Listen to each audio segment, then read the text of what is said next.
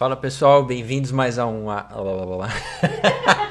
Já comecei legal, né? Isso é normal, viu, gente? Acontece sempre, tá tudo bem. O Lalalá? Lulu. Então tá bom. Bem-vindos a mais um Aoncast. Hoje nós estamos aqui reunidos com um expert de um time super demais. E nós vamos conversar um pouquinho sobre expansão de empresas, sobre franquias. E eu acredito que com expertise de cada um aqui, tanto do Bruno quanto do Dr. Ricardo, é, podemos contribuir bastante. Acredito que para o nosso crescimento e para daquele para aquela pessoa que também está nos ouvindo. Ricardinho, fala um pouquinho sobre sua experiência, sobre a tua atuação no mercado. Bom, primeiramente é muito bom estar aqui com vocês, muito legal, um tema interessantíssimo. É, eu tenho uma experiência própria porque eu também já fui empreendedor. É, eu fui, né, eu fui dono de uma franquia e aconteceram algumas situações que acho que no debate aqui vai trazer para gente né, um resultado bem satisfatório do que a gente, do nosso intuito de mostrar, falar um pouquinho da franquia. Temos o Bruno aqui, é, Bruno, mais conhecido como Sabão, um amigão nosso, é, que está lá com a gente agora, um grande gestor, que vai trazer um pouco também da sua experiência em expansão, em gestão comercial. E vai ser um papo muito agradável para todos nós nesta tarde quente, né, pessoal? Tá muito Super quente hoje, né? Então, vamos falar um pouquinho de franquia, né, Gustavo? É, vamos falar um pouquinho, nem da lei, mas a experiência que eu tive com franquia. Franquia exige alguns cuidados quando você vai adquirir uma franquia. Quando você vai, né, eu quero, tô querendo montar um negócio. E aí, Gustavo, quero montar um negócio.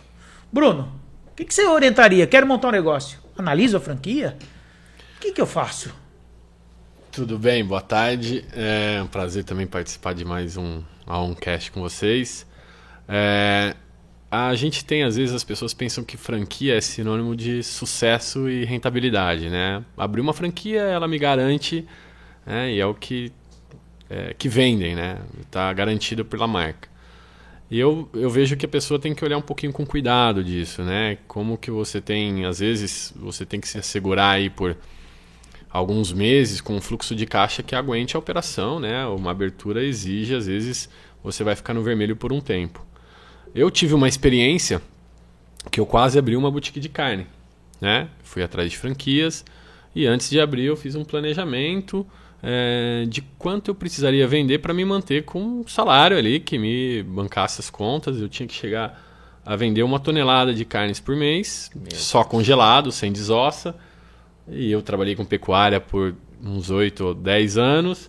E aí eu tirei o pé e falei que esse não era o caminho. Eu tinha que empatar um investimento de aproximada, aproximadamente 150 mil reais. E aí eu falei, opa, não é tão fácil assim, tirei o pé, né? Então, é, quando você vai para uma franquia, eu acho que o primeiro passo é olhar qual, né, se você vai colocar todo o seu recurso para pagamento de royalties de largada, cuidado, você precisa de um fluxo de caixa por três meses no mínimo. Esse planejamento tem que ser feito. Senão, aí você tem algumas complicações, né, Gu? O que, que você é, orienta com relação né, abrir?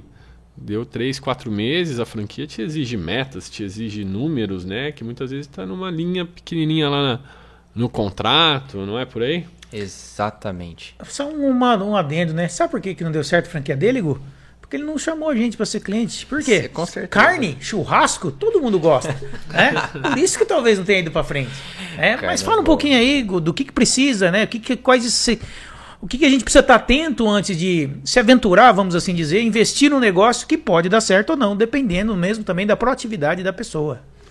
É, exatamente, Ricardinho. Eu achei que você teve uma fala muito pontual que eu tinha me esquecido, né? Você já tinha tido uma experiência com uma franquia só abrindo um parêntese, por que, que você escolheu um modelo de franquia? Então, vamos lá. Aí acho que é um erro básico também que o Bruno acabou de falar. Eu tinha na minha cabeça o seguinte: vou pegar um produto já conhecido, consolidado, consolidado, vou abrir a franquia, vou passar no final do mês só pegar o dinheiro. E geralmente é, tem amor no meio, né? Tem. Você falou, você ama a carne, né? O, é, o cara que abrir, sei lá, qualquer tipo de negócio, ele ama. E aí sempre é aquele mês que vem vai melhorar. Esse é o perigo. Eu acho, eu vejo que, que tem que separar um pouquinho o amor da razão. Né? Põe no papel, planeja isso aí. Será que isso aí vai entrar? Não vai? Se dedica. Pois é. E eu acho que a gente já tem um ponto de consenso aqui, né? Primeira coisa, de quem é o dono da franquia? Né? Eu acho que é algo para a gente se pensar, né? Porque nós temos uma estrutura jurídica que ela cria uma separação entre a franqueadora e o franqueado. Então, a franqueadora, ela não vai fazer aquilo que você, como dono de um negócio, por mais que seja um, um franqueado, você é dono daquele negócio. O CNPJ é seu. Então, como qualquer outro negócio, você precisa fazer acontecer. Né? E às vezes o erro acontece. Né? E justamente por conta disso, olha, eu tenho uma franquia, um negócio consolidado, ele se vende sozinho. Depende. Depende de uma série de fatores que eu acho que vocês vão poder contribuir também com, com, com expertise de fora do direito. No meu olhar do direito, eu trago justamente isso. Existe uma separação jurídica aí e você precisa fazer acontecer. Primeiro ponto. É, toda vez que você escolhe, por exemplo, um modelo de franquia, olha, eu quero uma franquia, existem alguns documentos que você vai ter que analisar e que você vai ter que ler. E esse é o ponto. O primeiro documento que você tem contato é a circular de oferta de franquia. Muitos chamam de COF. Então, se você ouvir COF ou circular. Não é café, viu, gente? Não é café. Tá? Não é café. É COF. COF, de circular de oferta de franquia. Ali tem, em resumo, uma série de informações o histórico da empresa, uh, como ela começou, como os donos sonharam aquilo que está sendo feito, o número de franqueados, quem são os franqueados, o contato do franqueado, o contato dos franqueados que deixaram a rede até 24 meses. Teve uma alteração da legislação em 2019 e eram 12 meses, agora foi para 24. Ou seja, se você está como franqueador, eu, eu quero eu tenho um negócio que funciona, eu criei, eu quero replicar ele no Brasil todo, você precisa estar atento a isso. Como você trata o teu franqueado? Como ele te enxerga? Porque se ele sair da rede, ele pode ser um, ele pode ter um ponto aí é, na, pode ser um câncer entre aspas na tua equipe comercial, porque você vai vender uma franquia e você vai ter um ex-franqueado talvez falando mal do, do do, da, do teu negócio. E depois eu faço um comentário. Eu acho que o Bruno pode falar um pouco sobre essa parte de, de, de venda, né? Da gestão de vendas. Tem é, uma... uma vez eu participei de um processo seletivo, e depois a edição corta se não puder dar o nome, aqui do que era para ser supervisor das lojas daqui do interior. Então o que, que era a função? Era chegar na loja e ver se está tudo dentro do padrão, os produtos que podem ser vendidos é, e muitas vezes quem vai, né, vou abrir uma franquia, ele quer pegar o nome, né, a expertise né, e, o, e o posicionamento de marca já existente e às vezes vender algumas coisinhas mais barato por fora, Exatamente. acreditando que isso vai dar resultado. Não vai. Vai ter uma fiscalização, vai ter alguém olhando para isso. Então eu participei desse processo seletivo do que é essa função. Então sempre vai ter um gestor lá para ver se você está de acordo com as normas e condutas estabelecidas, que eu acredito que deve estar nesse COF, é isso, Gu? Exatamente. A COF, ela define todas as regras gerais de uma franquia. Então, por exemplo, qual é o perfil do franqueado? Porque existem franquias e franquias, né? E é importante que você que tem um negócio e quer começar a franquear, quer expandir, replicar ele pelo Brasil, você precisa traçar um perfil. Um perfil daquilo que você entende que é o cara que vai conseguir replicar a tua ideia, porque se deu certo para você, talvez não vai dar certo para outro. Por qual motivo? Isso tem a ver com um perfil. Então, traçar um perfil muito bem específico é isso que vai te trazer aí bons resultados. O ideal é sempre que o dono de uma franquia ele procure franqueados que tenham o mesmo perfil que ele. O interessante da COF, né, desse documento, né, formal exigido para a lei, é porque realmente, como disse o Gustavo, tá todos os requisitos básicos lá para você entender um pouco do negócio. Porque depois não adianta chegar e falar assim: "Ah, a culpa é da franqueadora que não me apoiou". É o que mais tem. É o que mais tem. Ou seja, a culpa sempre é do outro, nunca da sua gestão, nunca da sua capacidade de gerir o negócio. Ou tem uma frase legal, a culpa é minha, eu ponho quem eu quiser. É isso aí. Exatamente. E outra coisa interessante que você falou, que eu lembrando, Gustavo, a questão do royalties, né? Os royalties geralmente existem em todos os tipos de franquia, mas pode existir no, no, no próprio circular de oferta de franquia, se tiver lá a dispensa temporária, pode constar isso, não pode? Pode constar. Então, o franqueador, ele define aquilo que ele vai fazer. Esses dias eu estava revisando um contrato de franquia de um cliente e ele não cobra royalties, nem taxa de marketing, nem royalties pela marca. Né? É, Para quem não sabe, o contrato de franquia, por que, que ele existe? Né? É, existe um know-how. Know-how é um conjunto de é, tecnologias, de informações, de algo que deu certo que aquela pessoa criou. Esse know-how ele é cedido temporariamente para o franqueado, para que o franqueado produza aquilo, é, se utilize do prestígio daquela marca e ele não precisa começar algo do zero. Então, alguém tem alguma dúvida de que uh, se eu abrir uma franquia do McDonald's vai dar errado? Não, mas quanto é o preço de uma franquia do McDonald's? Alguém sabe? Não. Deve ser bastante. Olha, meio é, milhão. É, não, é muito, não é muito aberto, mas eu já ouvi dizer que passa de um milhão e meio. Hum. Só de taxa de franquia. Por isso que eu gosto de lanche caseiro. lanche caseiro é bom também. É uma boa franquia de lanche caseiro. Com certeza. Dura repli replicar isso. Ué, nós estamos do lado agora do, do, do, do franqueador, né? Nós estamos olhando, depois podemos olhar como que o lanche caseiro expande, né? Expande, eu acho perfeito. que é um ponto que É a um- gente é um pode problema. falar também depois. Exatamente, né? Então anota aí pra gente falar depois. Não esqueçam. O que eu tava falando, esqueci. A linha. Começou com a coffee, né? Os Começou passos. com a coffee. Então assim, Do royalty está falando da diferença das taxas de publicidade, taxa Isso. que existem lá, né? Que Então, podem ser exigidas. Exatamente. Então fica ao, ao critério do franqueador estabelecer as regras. Isso pode ser pactuado depois. Só que isso tem que estar sempre claro. A regra sempre é a boa-fé. O que, que seria a boa-fé? Deixar claro que isso pode ser eh, negociado posteriormente. Isso pode ser cobrado futuramente. Mas é sempre um problema. O franqueado, às vezes, ele cria uma expectativa de que não vai ser cobrado, de repente a franqueadora institui. Então isso tem que ser feito com muita cautela.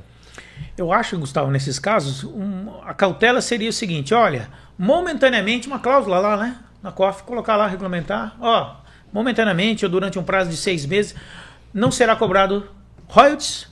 Né? Tem diferença, viu, gente? De royalties, taxa de publicidade, né? tem uns fins específicos dentro da lei.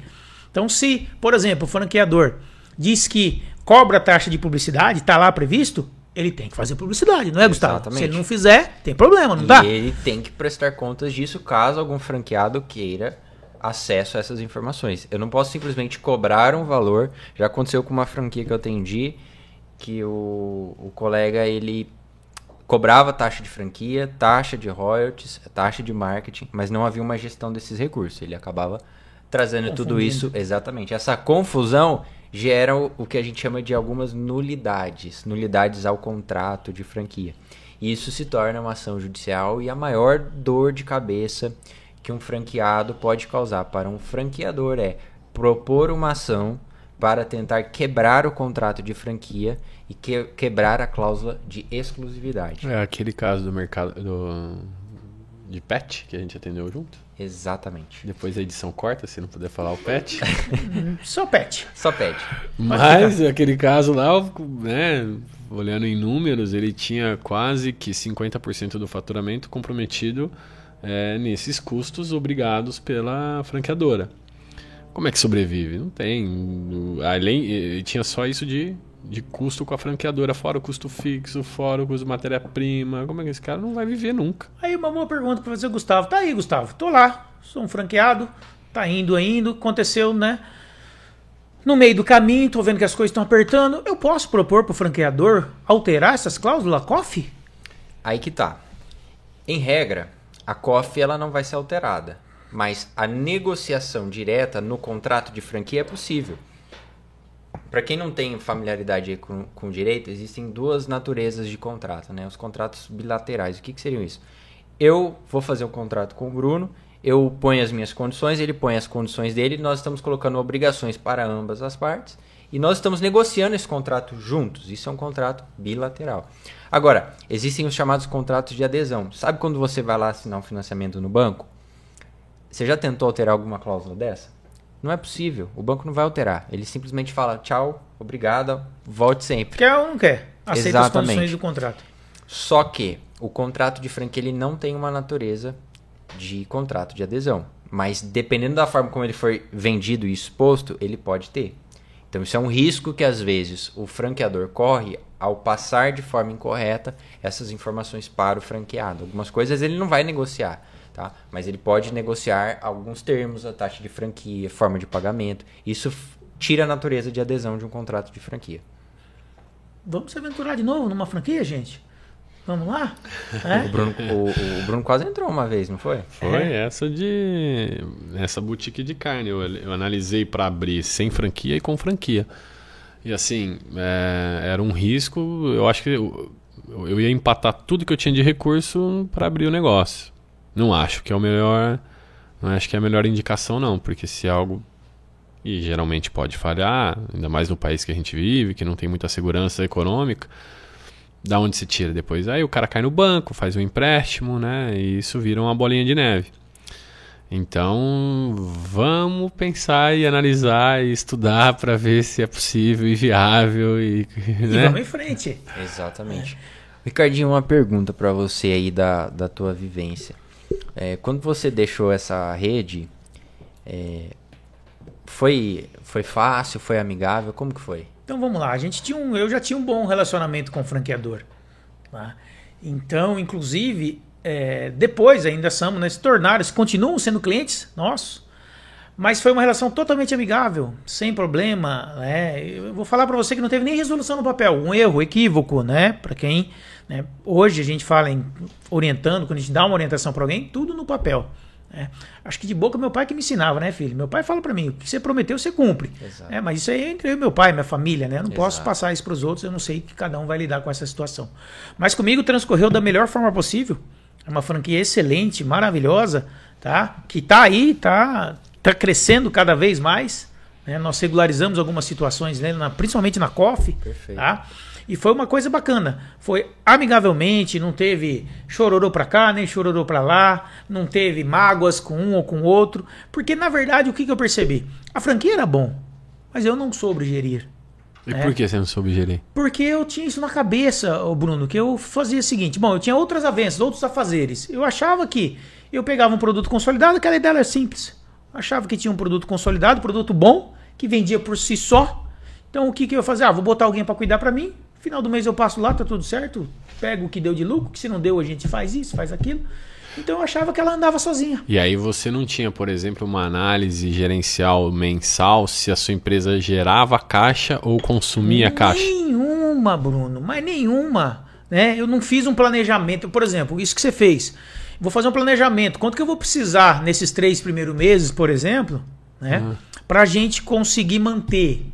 Chegou um ponto, por exemplo, a gente tinha duas unidades dessa franquia.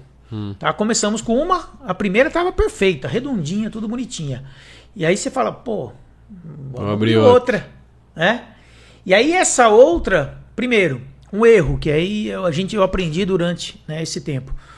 Qual um dos principais erros? Falta de planejamento. Na minha cabeça era o seguinte: cidade é maior, tá? É, o lugar é mais quente, o produto vai vender mais do que eu vendo onde eu estava. Uhum. Isso na minha cabeça. Vamos embora. E aí já investe, faz um, um belo de uma estrutura, tá sem planejamento, vai investindo. Precisa de quanto? Ah, precisa de isso, tá aqui, beleza, né? Eu, eu e o meu sócio à época, tá? Que é um grande amigo meu também, não ficou mágoa nenhuma entre nós nessa relação. Mas chegou um ponto que um erro, né? Isso aí é até bom você falar um pouco disso, Bruno, né? Confundir caixas, vamos assim dizer. É. Certo? Então, às vezes, daqui a pouco eu estava pegando caixa de uma unidade para cobrir a deficiência da outra caixa. Então é. não tinha um controle, o que realmente era desta unidade e o que era daquela. Daqui a pouco eu estava tirando dinheiro de outros dos meus compromissos do escritório, como advocacia, e injetando no meu negócio. Que não era, né? Não foi sempre minha vontade. Aí daqui a pouco chegou um ponto, falei, não dá. Se continuar disso, ou seja, eu estou trabalhando para manter um negócio que na verdade era para gerir de uma forma melhor, para que eu tivesse um lucro uhum. a respeito desse negócio. E foi mais ou menos isso que deu. Vocês gostam de futebol? Opa! Opa! Vou responder mais ou menos a sua, né? Quando você está dizendo que misturava as contas, fazendo uma analogia com o futebol, você vê que hoje os jogadores usam um, um top por baixo da camiseta, aquele top tem um, um GPS. É, eu sou da época do Romário, acho que vocês também. Sim. E o Romário, às vezes, ele, ele, ele, ele falava, tô com uma lesão aqui na posterior, ele inventava algum músculo que às vezes não pega, principalmente virilha, isso aí que não pegava a lesão. Era migué pra ir jogar futebol, sei lá, né, depois... E aí, hoje não tem mais isso. O cara tem um GPS, então, e ele sabe dentro do campo aonde o jogador correu. Então no vestiário, o cara fala assim, o que está acontecendo você não está correndo, né? muda um pouco a forma como a gente olha é, para o jogo até. Inclusive que ficou muito mais é, técnico. Exato. Estatística, análise. Voltando para tua empresa, quando você não tem dados, não tem números, você toma uma decisão baseado na onde o vento está soprando. Né? Então, às vezes, né, a sua linha de raciocínio de uma está dando certo, vou abrir outra, a primeira coisa que você vai olhar, você geralmente, na maioria dos negócios, vai colocar o dinheiro na frente para comprar matéria-prima para receber depois. Então você precisa de um dinheiro aí empatado, que a gente diz, que é o fluxo de caixa.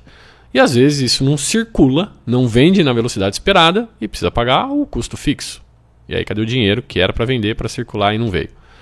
Então, eu, eu vejo assim, tem que separar uma coisa da outra, né? Ou eu quero pôr o dinheiro de uma unidade na outra, mas que esteja claro desde o início que você está colocando X% de uma unidade na outra. É isso aí. E é o que eu vejo na maioria das empresas, isso não tem. E aí começa, né? Aí vem da advocacia, às vezes vem do banco, né?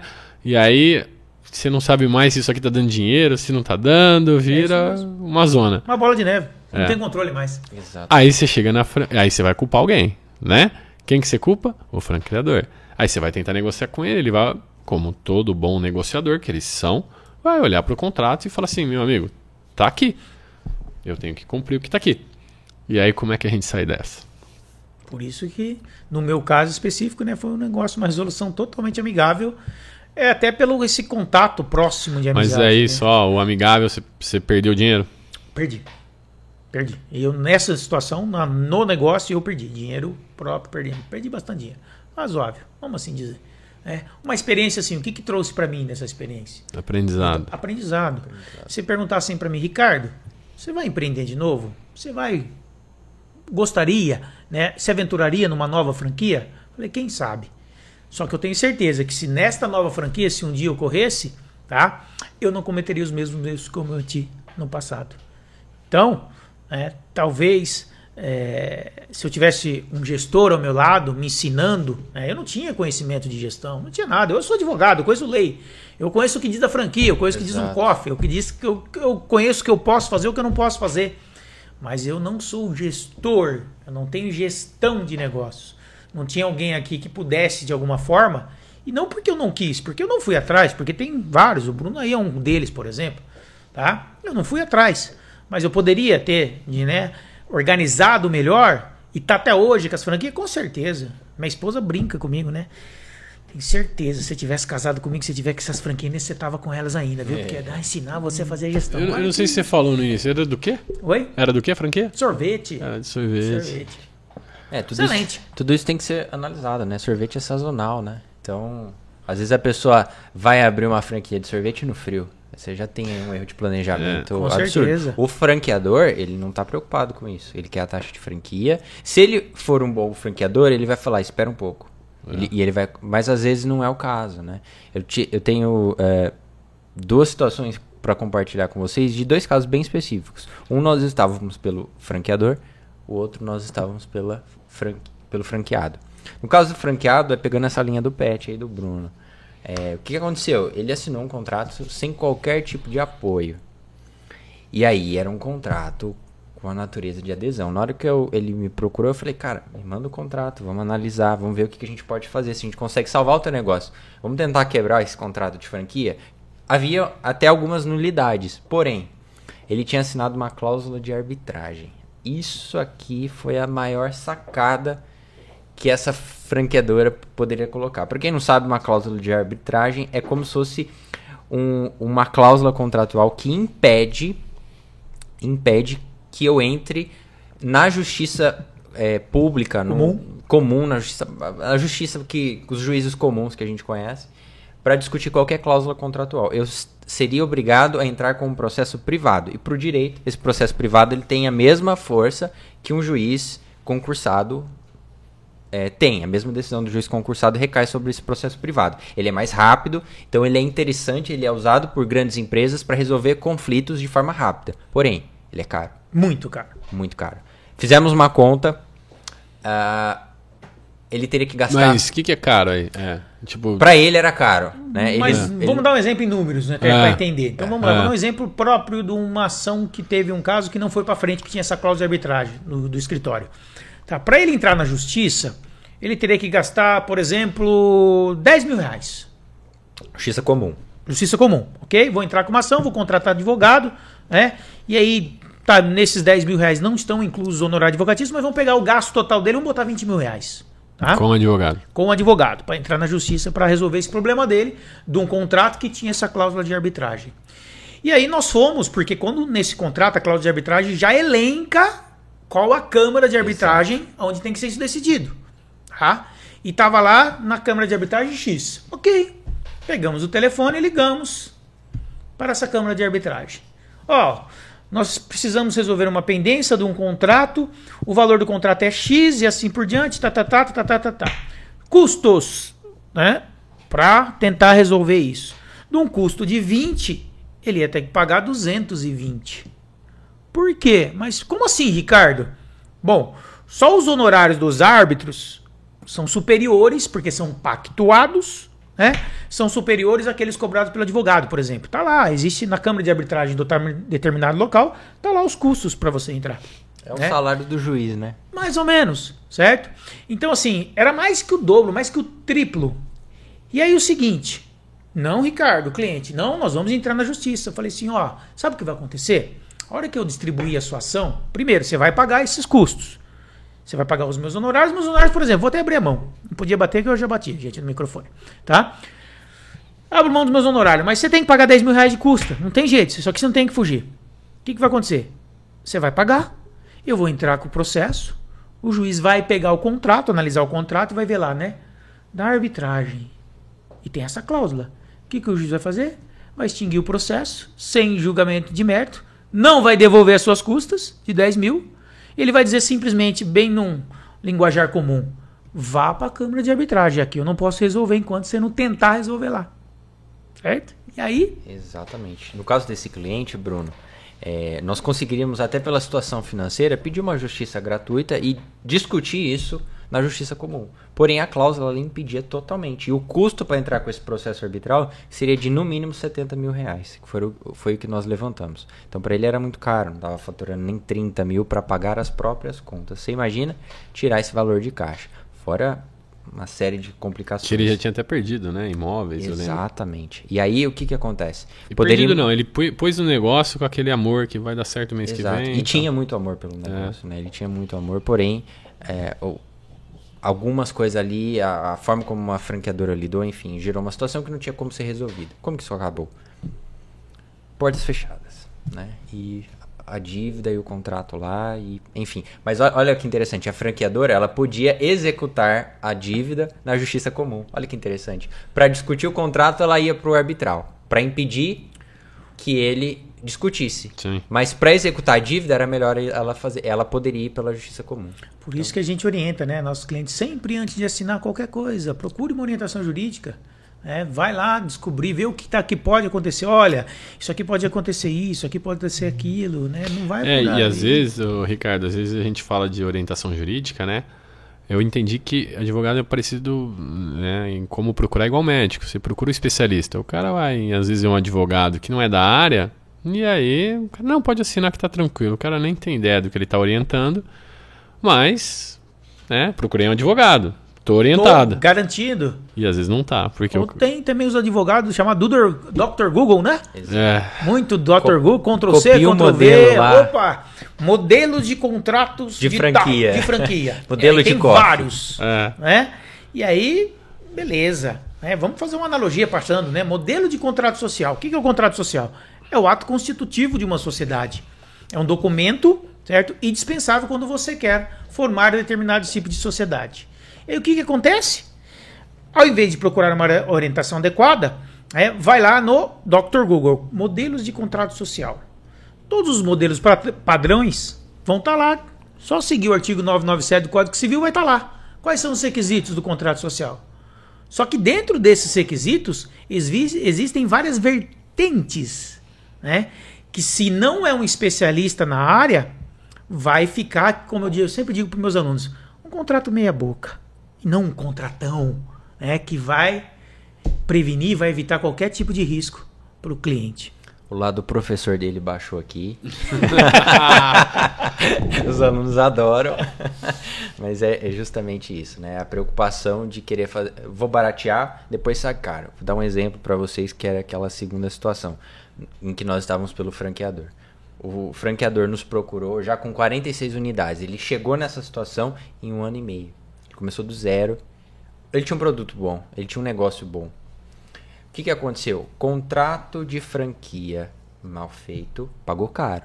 Pagou muito caro. Se não me engano, há 5 anos atrás foi 20 mil reais. Mais uma COF cheia de nulidade. Por que cheia de nulidade? Tava faltando o balanço da empresa. Você que quer ser franqueador, suas contas têm que estar em ordem. Isso tem que ser apresentado. O balanço não tinha e não tinha a lista de franqueados. Por quê? Porque os franqueados odiavam ele. Resumo: os franqueados que odiavam ele fizeram um motim, um grupo de WhatsApp, se reuniram em 7, 8 e começaram a entrar com ações contra a franqueadora. Para quebrar o contrato de franquia, tirar a marca e quebrar a exclusividade. Porque se o contrato é nulo, o franqueador não pode exigir o quê? A exclusividade. Cláusula de não concorrência. Exatamente. Então o que, que eles iam fazer? Em vez de, sei lá, o hambúrguer do Zé na franquia, virou o hambúrguer do Marcão. No mesmo lugar. Mas e aí? Pode isso? Conseguiram? Conseguiram. Nulidade do contrato de franquia. Pagou caro em algo mal feito. Numa região aí do estado que se diz o. Então, a partir do momento que você conseguiu anular o contrato, as regras não têm mais vigência. E, teoricamente, você pode fazer tudo aquilo que não estava previsto ali. E que, o que aconteceu? O que aconteceu com a rede? Acabou. A marca está lá. Mas a rede acabou. Virou outra coisa. Exatamente. É, sem fim, né? O propósito, aquilo que ele criou, foi embora por conta de um contrato mal feito, com brechas, e que ele pagou caro, né? Pagou muito caro ainda por conta desses processos. Agora, quando o contrato é bem feito, ele é redondinho e o franqueado sai da linha, você pode executar o contrato e você tira um franqueado, uma, a laranja podre da rede. Você pode fazer isso, você não fica amarrado. O contrato existe para proteger as partes. Nesse caso, ele foi o calcanhar de Aquiles da, da, da rede de franquias. É, e você tocou num ponto aí que a gente pode. Eu acho que ele vai ficar para um próximo a um cast né, sobre marcas. Perfeito. Marca é uma coisa muito interessante. Né, que a gente consegue desenvolver e trazer, trazer esclarecimentos aqui, que é um tema muito interessante. Né? O que, que é marca? Né? Como é que eu posso protegê-la? Como é que eu estou garantido? Como é que não, um concorrente não vai fazer uma coisa semelhante ou igual à minha? Né? É um tema interessante para a gente falar na eu, próxima. Eu né? tenho uma amiga da farmácia que faz para mim lá, não cobra nada. Isso. Ai, e o problema depois? quando eu escuto isso, gente. Né?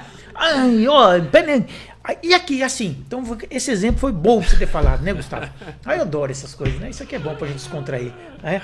Não, mas doutor, porque, gente, o cliente chega lá, ele já pesquisou inteiro, né? Ah, o meu amigo falou que é fácil, o meu amigo falou que é isso, falou que é aquilo. Mas o, o pessoal, o cliente não entende o tanto tempo que você se dedicou, você estudou, você se formou, você foi atrás, né?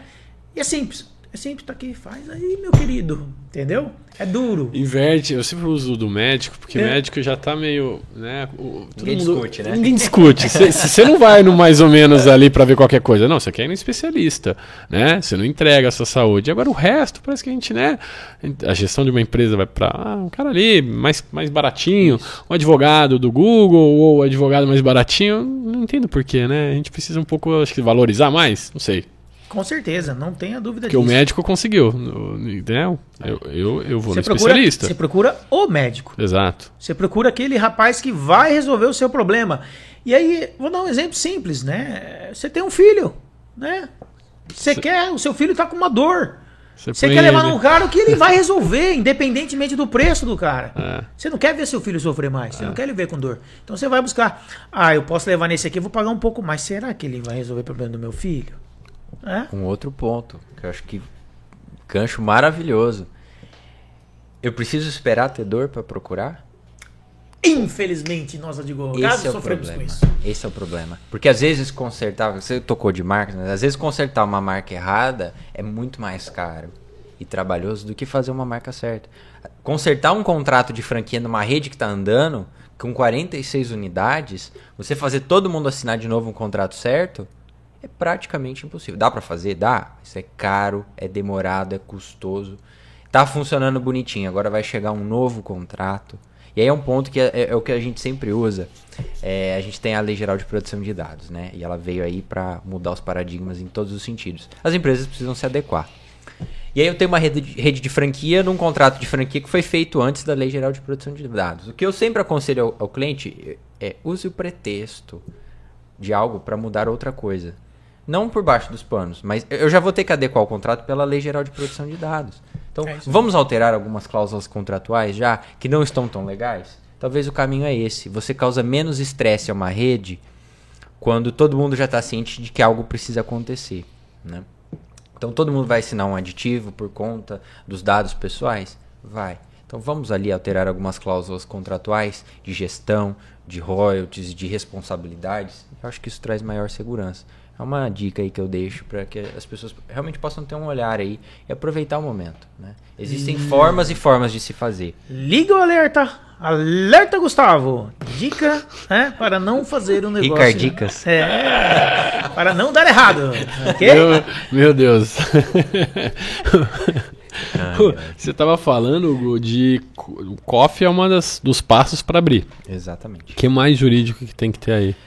Contrato de franquia análise da personalidade. Quem eu estou colocando dentro de uma rede? Eu tenho um caso muito específico de um, de um cliente que nós atendemos. Ele era o franqueador e ele estava tendo um problema com o franqueado. E aí ouvimos alguns áudios, porque estava havendo uma briga via WhatsApp. Em um dos áudios é, foi falado assim: eu fui policial, eu já matei dois na prisão, entendeu? Olha com quem você está mexendo. E aí eu perguntei, eu falei, quem você colocou dentro da sua rede? É aí né? Um policial que já matou. E aí isso foi usado como ameaça. Eu falei, olha, o que, que você quer cobrar dele? Você quer cobrar dele alguma coisa? Ou às vezes é melhor deixa ele embora com o prejuízo dele? Porque o ponto era ali, ele queria ir embora com o prejuízo dele. Nunca deu lucro aquela unidade, então deixa ele embora. Isso Mais parte é, da flexibilidade que uma franquia tem que ter. Essa franquia ela vai precisar de uma marca registrada. Eu não posso ter uma franquia que não tem uma marca. Tá? Então isso Mas é um aí, só para clarear, até a própria franqueadora não registrou essa marca ou como que funciona hum. isso? O franqueado ele também tem que registrar? O franqueado não precisa registrar. A, a, marca é da franqueadora. Okay. A franqueadora precisa ter um pedido, no mínimo um pedido de registro. Se esse pedido for julgado extinto ou não for concedido, nós já temos aí uma anulidade, um, pro, uma, um problema contratual. Então é sempre que a, a pessoa que está pensando em franquear, que ela se preocupe. Hoje um processo de registro de marca está de, demorando em média 10 meses, já foi 6 meses. Está aumentando cada e vez mais. E como é que eu faço, Gustavo? Explica aí para os nossos queridos né, ouvintes, como é que eu faço para saber se uma marca está devidamente registrada ou não? Onde eu vou? Por exemplo, eu sou uma pessoa comum. Estou né, fazendo uma pesquisa, quero ser, né, adquirir ou ver a respeito de uma marca. O que, que eu preciso fazer? Aonde que eu vou? Olha, o que eu sempre aconselho é o seguinte: uma marca, ela distingue produtos e serviços. E toda vez é, que essa, essa marca ela serve justamente para isso. E ela pode conflitar com coisas fora da marca. Por exemplo, o nome de uma empresa. Por exemplo, o nome de um site. E são institutos que não se conversam. Eu registro o site num lugar. É, eu registro o nome de empresa na junta comercial. Eu registro marca no INPI, que é um órgão só para isso. O que eu sempre sugiro é faça um estudo de viabilidade. Ou por conta própria, que é o Dr. Google, né? Ou procure alguém que saiba do que está falando e vai poder olhar isso para você, analisar com cautela e saber o risco que ocorra daquela marca. E faça isso antes de você começar. Parte do projeto de expansão é proteger a sua propriedade, seja ela intelectual, seja as suas receitas, seja isso para o ramo de alimentação, os seus produtos, a sua tecnologia, o seu software, aquilo que a tua empresa produz, seja tecnologia, seja comida, seja roupa. Isso tem que estar protegido antes de você expandir, para que você não tenha problema de um franqueado dizer que você não tem propriedade intelectual sobre aquilo, ou então que ele vá copiar. Porque se ele copiar pela propriedade intelectual, você pode impedi-lo de usar. Então esse é um ponto crucial aí nessa análise. Bacana. Bacana. Muita coisa boa hoje, né? É, agora acabou o que eu ia falar. o que eu deixo para uma próxima conversa é: existe só franquia como modelo de expansão ou existem talvez outros negócios jurídicos e comerciais formatos, e, né? e de gestão, outros formatos que nós podemos utilizar e às vezes oferecer ou se utilizar. Bati aqui no microfone. Não podia. Não podia. Já Mania de podia. italiano, fica mexendo. Acabou. Parece que vai voar. Eu já não podia. Então, esse é o ponto, tá? Mas aí você está querendo falar sobre agora como expandir o negócio, como, Exatamente. que é um outro passo. A gente estava falando até então do, Da estrutura, né? né, de como é, juridicamente eu ser um franqueado. Um franqueado. Tem um outro olhar agora de é alguém que tem lá o, o, o, o lanche do Zé ali e esse cara expandir, e esse cara crescer também, né? Exatamente. Existe também um, um como por trás disso, né? Não dá para ele uma Será assessoria. Poderia, é, poderia constituir uma sociedade para expandir esse negócio? É, entre outros assuntos. Exatamente. Sociedade é um caminho. é, venda de unidades autônomas com gerência, né? Eu, eu- eu gosto sempre de usar o modelo. O Outback ele tem um modelo muito interessante. Ele não funciona, ele não é uma franquia. A gente pode fazer propaganda, gente? Que coisa boa esse É Outback, gostoso né? demais. É bom Eu vou pra Bauru. Felizmente. Eu- Mar- a Marília podia ter um Outback. Eu acho que depois nós vamos ter que É. Vamos abrir uma unidade? Não dá pra Vamos, abrir uma vamos falar pro ó, pessoal, nós estamos falando bem aqui do Outback. Manda um lanchinho, manda, manda a costela pra gente. ô, ô. Tem marca e tem que não precisa nem fazer propaganda. Com certeza. Se- se eu- Isso é é, uma marca boa. é, o Outback é o próprio funcionário, né? É. Que ele vira um gestor É, da, da unidade em tal lugar. É legal. Eu, eu já. Exatamente. Então ele tem um modelo de negócio muito legal. É, eu acho que vale uma, um café um dia pra gente falar dessas estruturas aí. É, e assim, né? O, o- quando eu, eu ouço muito, ah, eu quero franquear o meu negócio, eu quero fazer ele exponencial, eu quero que ele cresça. E muitas vezes o que eu falo é, você vai deixar de ser, né? Se é um, um restaurante, por exemplo, e a pessoa é muito ligada ao cardápio, à comida, eu falei, você vai sair, né? Você vai virar um empresário, você vai ter que ter atrás de planilhas, atrás de dados, ges- gestão. É, porque senão, o que você franqueou lá em, sei lá, Bauru, você vai chegar lá, o cara tá fazendo totalmente diferente do que é pra fazer. Com Padrão é um negócio que. É, e, e muitas vezes o cara se assusta um pouco tal. Eu falei, prepara isso primeiro, se é o que você quer da sua vida, ou você tem que contratar alguém pra fazer isso. Porque você tem grande chance de isso não dar certo se você não ir por esse caminho. Lembrando, Gustavo, na fala dele, né, que um dos elementos do contrato né, da COF né, é que se for, for obrigado a comprar de determinado Fornecedor. vendedor, qual- fornecedor. Tá lá, Exatamente. tem que ter isso aí para garantir essa qualidade, né? Ah, Essa mas tá padrão. caro, eu quero comprar. Não tem, é o padrão que o cara Padrão. quer. Exatamente. Exatamente. Infelizmente, é, existem coisas que não são tão legais dentro do contrato de franquia e as empresas precisam tomar cuidado, mas o, o franqueador não pode ganhar por fora. É. Isso é um ponto. né? Então eu acho que a transparência, a honestidade, tudo isso ajuda o teu negócio a expandir. É, é, pra isso dar certo, essa receitinha, eu acho que tem que ter um pouco. Aí eu vou inverter o amor, né? É o amor naquilo que gosta de fazer. Isso aqui tem que ser prazeroso. Eu quero né, aumentar o meu restaurante porque eu amo comida saudável. Eu quero que isso aqui atinja o maior número de pessoas porque a comida é boa. Toicinho, Quando- torresmo, né? É, isso aí. Saudável, É né? bem. é, mas é, tem essa, linha. é só, com a cerveja fica mais saudável. mas aí ele, ele, ele, às vezes, muitos, muitas pessoas querem franquear só pelo dinheiro. Né? E aí acaba virando contratos igual esse que você mencionou. A franqueadora esmaga o. E aí não é bom, né? Não, tem que ser uma mão de duas vias, né? Tem que ser bom para os dois lados. Senão fica bom para um lado só e é fadado ao só um ganhar dinheiro, aí não é legal. Não, é certo. Exatamente. E Bruno, é, quando a, a empresa ela vai expandir, ela precisa de um plano. Sim. Eu acho que isso é fundamental, né? Quando um fra- eu, eu sei pelo por ter contato com essas franquias, é, ele tem que vender a unidade. Né? A pessoa que ele quer se tornar um franqueado, ele precisa comprar tanto a ideia como o negócio, né? Ele vai colocar o dinheiro naquilo ali. É, e eu já ouvi, eu ouvi falar que existe um plano de negócio. Toda empresa precisa ter isso. Como é que funciona? É, também eu, eu vejo que sim. Eu acho que seja um- uma empresa, um, um novo ramo, um- você tem que ter minimamente o que, qual objetivo você deseja com ele e, e trazer isso um pouco para o número, né? É, ah, eu pretendo faturar tanto, se eu faturar tanto eu preciso de X de matéria-prima, eu vou ter tantos funcionários, uma continha ali, ah, quanto que sobra nessa conta? Sobra, sei lá, 10 mil reais. E aí eu tenho que pagar é, dois sócios, né? Vou dividir isso por dois, tem que ficar um caixa para a empresa. Eu acho que essa ideia, toda empresa iniciante deveria ter, né? É, uma gestão disso.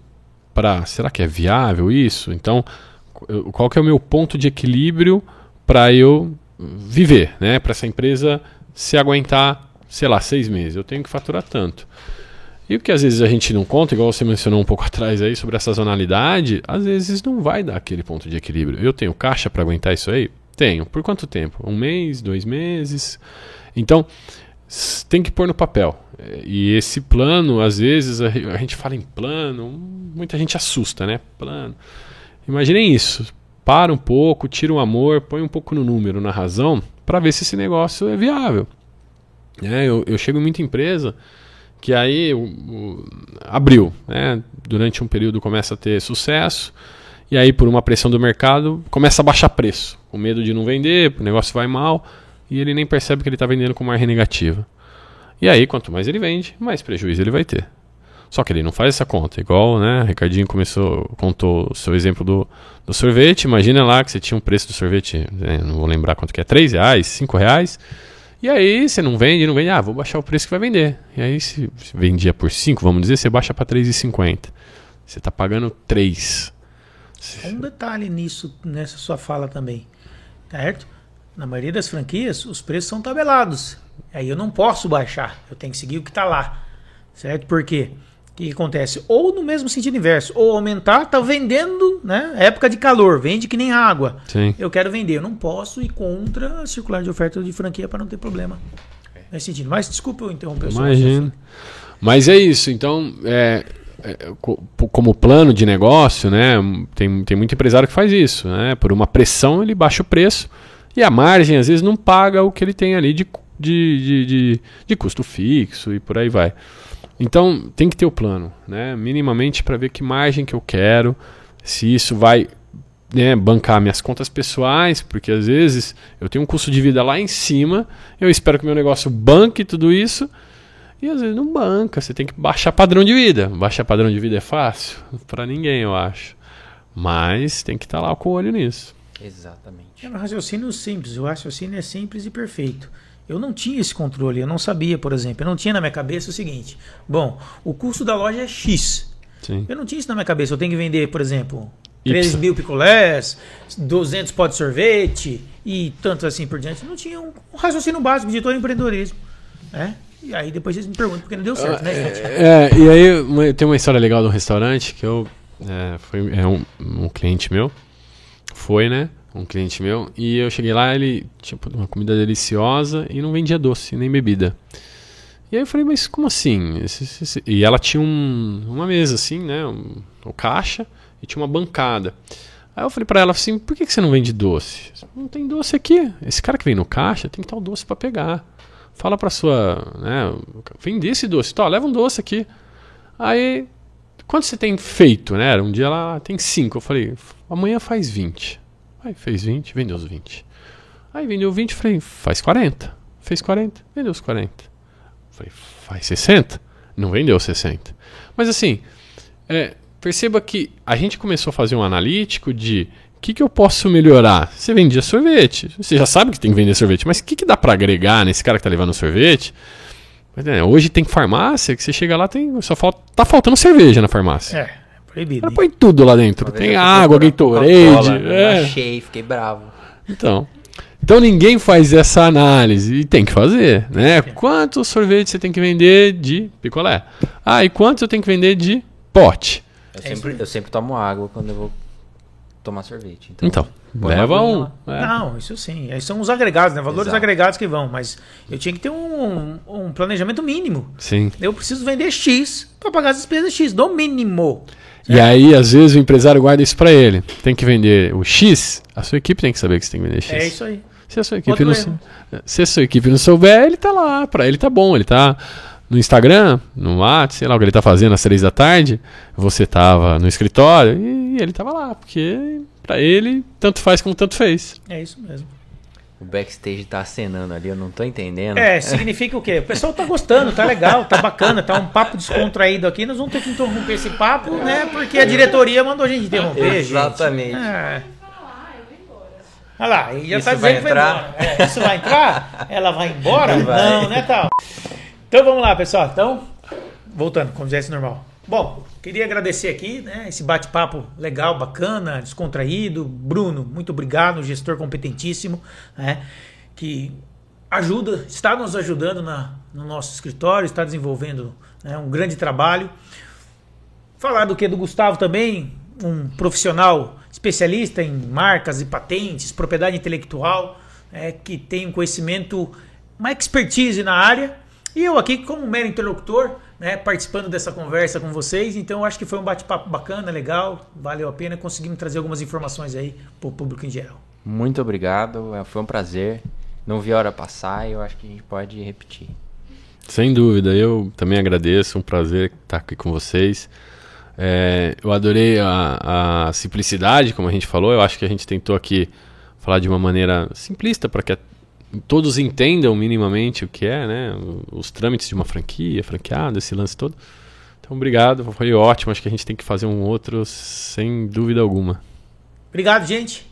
Um grande abraço a todos, obrigado por nos ouvirem. Até a próxima. Até a próxima.